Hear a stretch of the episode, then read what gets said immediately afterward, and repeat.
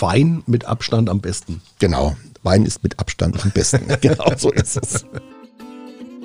Viele interessieren sich für Wein, aber es gibt auch viele offene Fragen. Antworten gibt's beim Wein-Podcast Wein mal eins.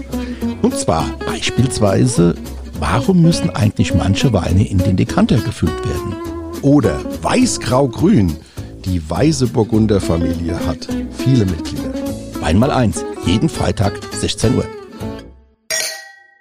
Freitagmittag Wein mal eins Time. Hier am Mikrofon sitzen der René Hart und der Tom Elke und wir freuen uns, liebe Hörerinnen und Hörer, dass wir heute eure Fragen beantworten können und auch eure Weinwünsche vorstellen können. Und es bleibt nicht nur bei heute, René, denn Ja, gut, äh, auch von meiner Seite. Wir haben so viele Fragen bekommen und ähm, auch tolle Weinvorschläge. Und dann haben wir gesagt, das ist ja eigentlich schade, weil das sind spannende Fragen und es sind tolle Weine dabei gewesen. Dann haben wir gesagt, komm, machen wir zwei Staffeln draus, äh, zwei Folgen draus, Entschuldigung. Zwei Staffeln hätten wir auch machen können, aber, Ja. aber zwei Folgen ist schon mal ganz schön. Ja. Wir finden es toll, dass ihr uns so viele Fragen geschickt habt und auch wirklich Fragen, wo wir gedacht haben, ach gut, ja, Ja. okay.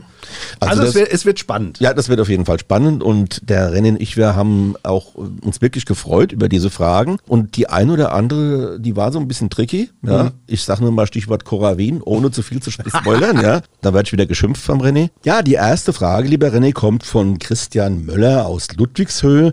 Ludwigshöhe ist ein kleines Dorf in Rheinhessen. Auch Rudelsummen bei uns. Genau.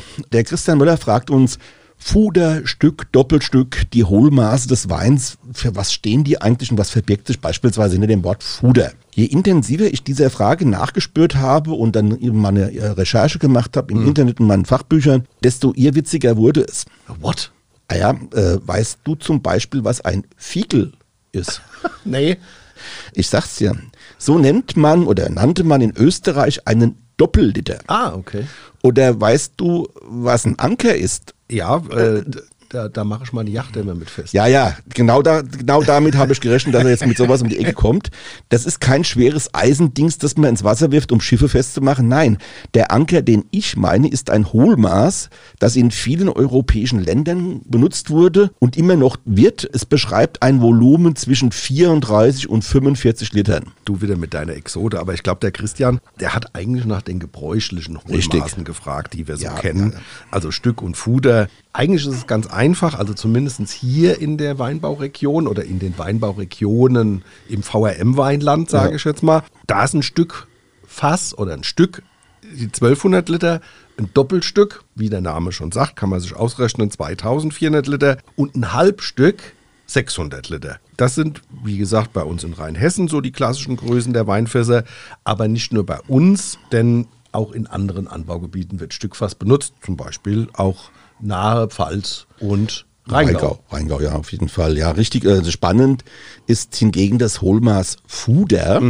Das wird beispielsweise an Mosel, in Baden, aber auch in Franken und auch in der Rheinpfalz heute noch benutzt. Also sie benutzen da beides in der Pfalz. Also im, im vorderen Teil der Pfalz, da hat man dann auch wohl noch mit Fudern gerechnet. Okay. Aber die Größe der Fuderfässer ist regional sehr unterschiedlich. Ganz interessant, das, das kleinste ist das fränkische mit einem Volumen von 900 Litern. Das größte ist das badische mit 1500 Litern. Und dazwischen platzieren sich dann die Mosel mit 960 Litern und die Pfalz mit 1000 Litern. Also es wundert mich, dass die Pfalz mit 1000 Liter normalerweise, du kennst ja beim Doppelglas, Die Pelzer sind da immer eigentlich gut ich dabei. hätte jetzt Ja. erwartet, dass das Pfälzer Fass Ja. Fuder äh, mindestens 2000 Liter hat. Man muss ja nicht äh, bei 1000 Litern bleiben, man kann ja auch noch ein zweites Fass Ja, das anstecken, stimmt. wenn der Durst größer wird. Ja, und für euch zur Information, das Wort Fuder leitet sich vom Begriff Fuhre ab und bezeichnet ursprünglich die Ladung eines zweispännigen Wagens. Aha, und jetzt kommt von mir noch ein Fun Fact. Und zwar diesmal aus dem hohen Norden, genauer gesagt aus Dänemark. Da gibt es doch gar keinen Wein. Ja, aber da gibt's beispielsweise Also noch nicht. Hohlmaße, Ach aber so. auch, ja. Und da gibt's auch ein, äh, äh, ein Stückfass, ja. Und das Stückfass hat dort siebeneinhalb Ohm. Steht unter das, Strom oder was? Nee, nee, siebeneinhalb Ohm. Ohm ist auch ein Hohlmaß. äh, äh, das entspricht 30 Ankern oder 300 Stübchen Oh. Oder 56.613,75 Pariser Kubikzoll oder einfach 1021,88 Litern. Ja, jetzt pass acht. Aber es gibt auch noch andere Quellen, nach denen das Stückfass im Dänischen mit Stückfahrt bezeichnet wurde. Und es war und es ist das größte dänische Hohlmaß für Wein. Konkret, ein Stückfahrt hat 5 Oxohovida, das wiederum entspricht 1123,114 Liter, aber es gibt auch Stückfahrts, und jetzt kommt's, die 1170 Potter fassen, was wiederum 1130,2 Litern entspricht. Ja, ich bin verwirrt. Ich sage jetzt nur noch Smörebröt, Smörebröt, römpem, pem, pem. Genau.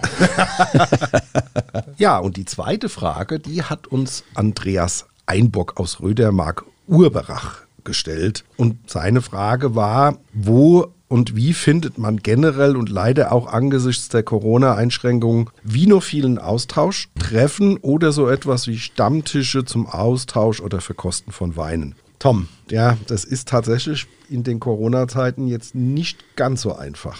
Das ist wohl wahr und auch leider wahr, aber okay, so sind die Realitäten, denen man sich stellen muss. Es war ja auch mal so, dass man selbst beim Winzer als Verbraucher eine Zeit lang gar nicht mehr probieren konnte. Mhm. Ja? Also da waren die Winzerhöfe auch zugerammelt wegen dieses vermaledeiten Virus. Und aktuell ist es ja zum Beispiel in Rheinland-Pfalz so, dass man die Vinotheken mit Gastro gleichgesetzt hat, also 2G+. Wobei, da gibt es ja aktuell. Ja, und es Genau. gibt jetzt die Regel, frisch genesen, also Genau. äh, die, das ist so ein Drei-Monats-Korridor, äh, Korridor, drei Monate genesen oder geimpft, ja. Mhm. Äh, Oder aber Geboosterte brauchen keinen Test. Ja, also die anderen müssen dann mit einem tagesaktuellen Test da rein. Aber gut, das sind so die Gegebenheiten, mit denen man zurechtkommen muss. Ja, und vieles ist aber auch online gelaufen. Selbst wir haben eine Online-Weinprobe gemacht mit Niersteiner Wein und der wunderbaren China Gering. War eine tolle Nummer und Wenn ich da kurz reingrätschen darf, Mhm. und es wird eine weitere Online-Weinprobe geben. das stimmt. Am 1.4. Ja, und da dürft ihr auch schon drauf gespannt sein, aber mehr wollen wir jetzt noch nicht verraten. Nein, der wird nicht gespoilert. Und die meisten Winzer haben es ja auch die ganze Zeit angeboten und bieten auch weiterhin an eben diese Online-Geschichten. Ja, das ist eine ganz einfache Sache. Gemischte Kiste bestellen, was Nettes zum Müffeln machen und gemeinsam mit dem Winzer oder der Winzerin und anderen Weinfreunden gemütlich zu Hause verkosten. Das erfreut sich übrigens ganz, ganz großer Beliebtheit und die Winzer haben da durchaus auch den einen oder anderen neuen Kunden gewinnen können. Ja, und ich finde, das ist ja auch dann schon ein Austausch mit anderen und verbietet ja auch niemanden, wenn man da jemanden kennenlernt, dass man das nicht äh, weiterhin dann online auch betreibt. Oder da gibt es ja viele äh, Möglichkeiten. Ja, auch Händler und teilweise Caterer haben das Angebot ja gemacht. Und was so für uns noch Tipp ist, es gibt wahrscheinlich hunderte, wenn nicht sogar tausende von Weingruppen in den sozialen Medien. Also gefühlt, ja, tatsächlich glaube ich nicht, aber gefühlt ist es so, als hätten wir Doch. wirklich, Also wir sind ja selbst in Dutzenden. also bei Dutzenden bin ich dabei. Und was da an Austausch stattfindet, ist echt enorm. Geht tatsächlich auch von Basic bis zu äh, semi-professionell, sage ich Nein, jetzt das mal. geht auch schon so quasi tatsächlich schon bis, in, ins, bis ins Eingeweide rein. Ja. Also äh, das ist dann teilweise auch sehr akademisch, was da diskutiert wird, ja. Ja, und vor allen Dingen auch von der Range. Also Ja. das ist von einem 5 Euro Rosé bis Motor Rothschild. Ja, also da gibt es alles. Ja, und oder wenn es auch mal sein muss, äh, Romane Conti für 17.000 Euro. Ja, Ja, also, äh, alles dabei. Und dazu ähm, muss man sagen, kommt ja auch noch, dass wir so ein relativ moderates Infektionsgeschehen von Ostern bis Oktober hatten, ja, äh, wo auch schon wieder viele Weingüter Angebote in Präsenz machen konnten. Und das erhoffe ich mir ehrlich gesagt, René, auch jetzt äh, nach der Omikron-Welle in diesem Jahr. Das heißt, dass wir auch so mit Blickrichtung Frühjahr, wenn es wieder wärmer wird, dass es da, dass da ein bisschen mehr geht. sehe ich auch so. Derzeit ist das halt mit der Präsenz und mit Stammtischen und sowas eher schwierig.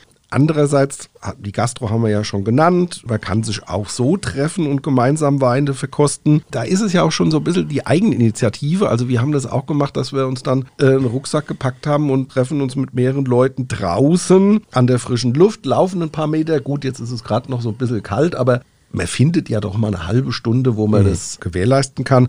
Dann geht man an markante Punkte und jeder ähm, schenkt mal ein Gläschen ein, wenn man in der Gruppe ist mit zehn Leuten oder sowas. Da ist ja so eine Flasche relativ schnell aufgeteilt. Da appelliere ich tatsächlich so ein bisschen an euch. Guckt rechts und links und äh, guckt mal in die sozialen Medien. Da könnt ihr ja ein- und austreten in den Gruppen, wie ihr wollt. Und wenn da Leute sind, wo ihr sagt, Mensch, der ist so auf meiner Wellenlänge, dann kann man die ja auch anschreiben und kann sagen, äh, was ist deine Passion, was hast du im Keller, was sind deine Favoriten oder sonst wie. Also ein Austausch ist möglich, auch ohne Präsenz. Ja, und ich wollte ganz kurz noch was zu der Präsenz-Alternative, die du genannt hast.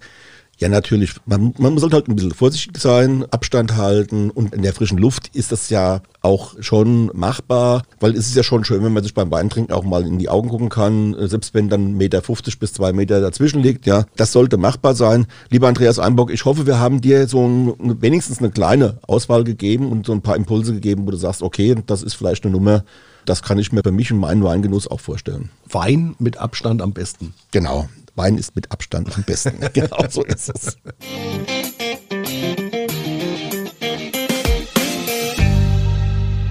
Hier ist sie wieder, wie in jeder Woche, unsere Weinentdeckung für euch. Das ist ja der Weinsinn! Ja, Tom, Weinsinn.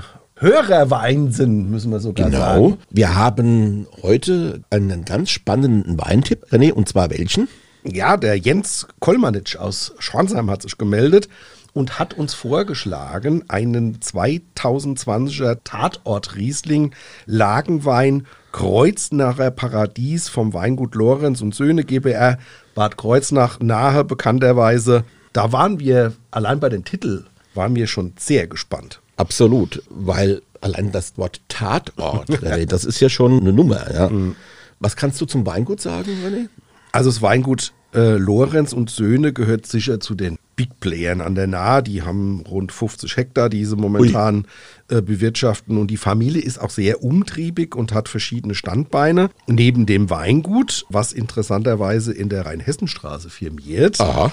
betreiben Lorenz in Bad Kreuznach eine Weinkolonnaden-Vinothek direkt am Kurpark und haben mit dem Bonheimer Hof tatsächlich ein familieneigenes Landrestaurant in Hackenheim. Das War- übrigens sehr gut ist. Ja, ich- sehr zum Empfehlen. ich, wir waren da noch nie, deswegen, Herr Kolmanitsch, tolle Idee. Da gehen wir auf jeden Fall vorbei, das müssen wir machen. Und die Tatortweinlinie umfasst die weißen Lagenweine des Weinguts. Sie entstammen dem Ort der Tat. Es ist der Ort der konsequenten Handarbeit, wie man auf dem Rückenetikett nachlesen kann. Ja, René, und ich sage jetzt noch mal was zur Einzellage Paradies. Die liegt nämlich direkt neben dem Kreuznacher Stadtteil Bosenheim. Ja. In dieser Lage findet man Tonmergel, also kalkhaltiger Tonschlamm, kann man sagen, der sich vor tausenden von Jahren, äh, wo weite Teile des Nahgebietes vom subtropischen Meer des Mainzer Beckens bedeckt war, abgelagert hat. Und als wir die Analysewerte gesehen haben, Tom, äh, waren wir erst einmal überrascht, oder? Allerdings, moderate 6,1 Säure für den Riesling, dafür aber gut 9,6 Gramm Restzucker.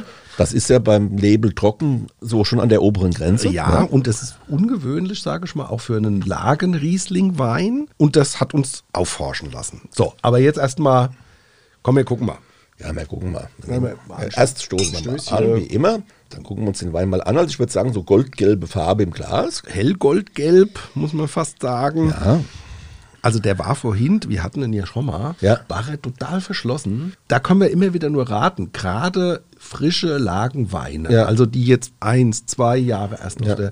die müssen unwahrscheinlich gut belüftet werden. Das haben wir auch gemacht und siehe Ja. da, er ist jetzt ganz anders. Genauso ist es. Also entweder die Flasche wirklich Stunden vorher Mhm. aufmachen oder in den Dekanter geben. Ja, unbedingt. Darf man gerne machen, weil dieser Wein, der hat einen wunderbaren Körper, ein wunderbares Gerüst. Er ist aber noch sehr frisch für einen Lagenwein und solche Weine auf jeden Fall belüften und dann wenn man das gemacht hat, dann entfaltet dieser Wein auch wirklich sein ganzes Können.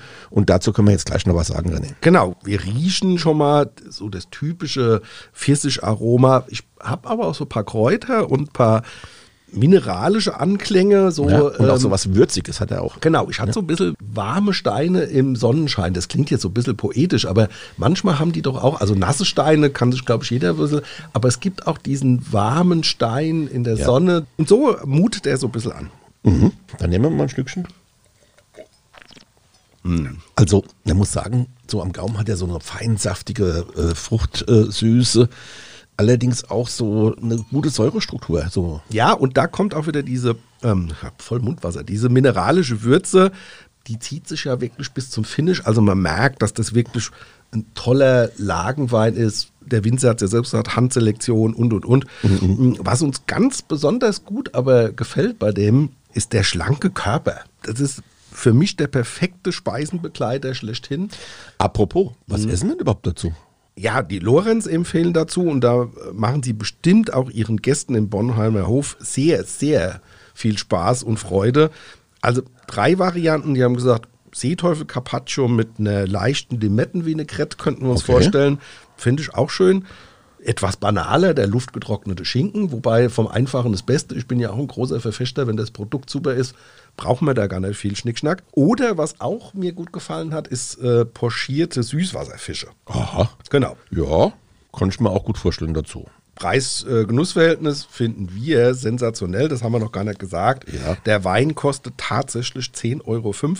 Also vielen Dank, Jens, für diesen Tipp. Ja, vielleicht die Analysewerte noch, äh, die hat man ja schon gesagt, ja. Ja, wir können es ja mal 6,1, sagen. Aber wir können es nochmal wiederholen. Alkohol 12,7, Restzucker 9,6, Säure 6,1 und wie gesagt 10,50 Euro. Also Ja. wir werden nach Hackenheim kommen. Den Ja. Spaß machen wir uns, weil wir gerne dann auch nochmal Und dann trinken wir auch gerne nochmal den Paradiesriesling. unbedingt. Bei diesem Namen sowieso. Ja, und die letzte Frage, die wir heute in der ersten Hörerfolge ähm, abarbeiten wollen, ist gestellt worden vom Andreas Reinhardt aus Mainz. Und das war echt eine spannende Frage oder ist eine spannende Frage. Warum wird Wein heute in 0,75 Liter Flaschen abgefüllt, Schnaps aber in 0,7 Liter? Das würde mich auch mal interessieren. Ja, Tom, spannende Frage. Was meinst du?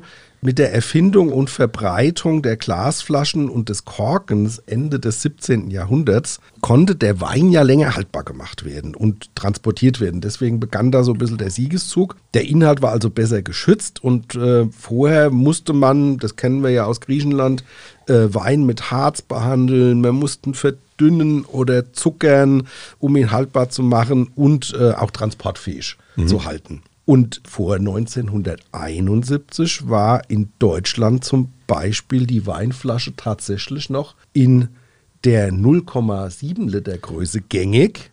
Daran kann ich mich erinnern. Genau. Aus, aus meiner Kindheit, ja. Und wie das bei der EU so ist, also 1977 wurde dann die 0,75 Liter EU-Norm geschaffen und das wurde 1989 tatsächlich für alle EU-Staaten verbindlich. Mhm. Und warum, äh, René, das ist jetzt auch mal eine spannende Nummer, warum bis dahin in 0,7 gefüllt wurde. Darüber gibt es so einige Theorien. Das stimmt. Eine davon lautet, dass 0,7 Liter genau die Menge an Luft ist, die ein Glasbläser, als es noch kein Industrieglas gab, an Volumen über die Lunge blasen konnte.